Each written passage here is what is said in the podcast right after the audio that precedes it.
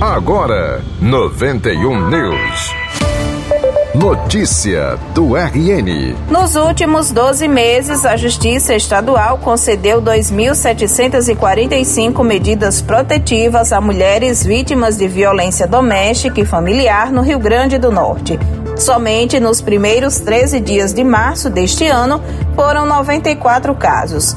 Os dados são da plataforma Proteger, um contador de medidas protetivas disponibilizado no site do Tribunal de Justiça do Rio Grande do Norte, que foi lançado dentro da vigésima edição da Semana Nacional Justiça pela Paz em Casa. Economia. O Comitê de Política Monetária, o Copom do Banco Central, definiu na última quarta-feira o novo patamar dos juros básicos da economia brasileira.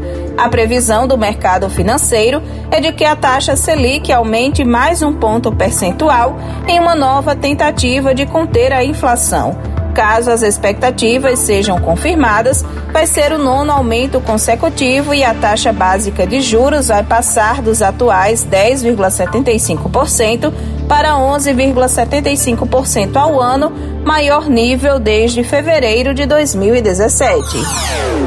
91 News, produção e apresentação Luísa Gualberto. Próxima edição amanhã às 11 horas. Você continua com a apresentação do arquivo 91 músicas de qualidade. 91 News.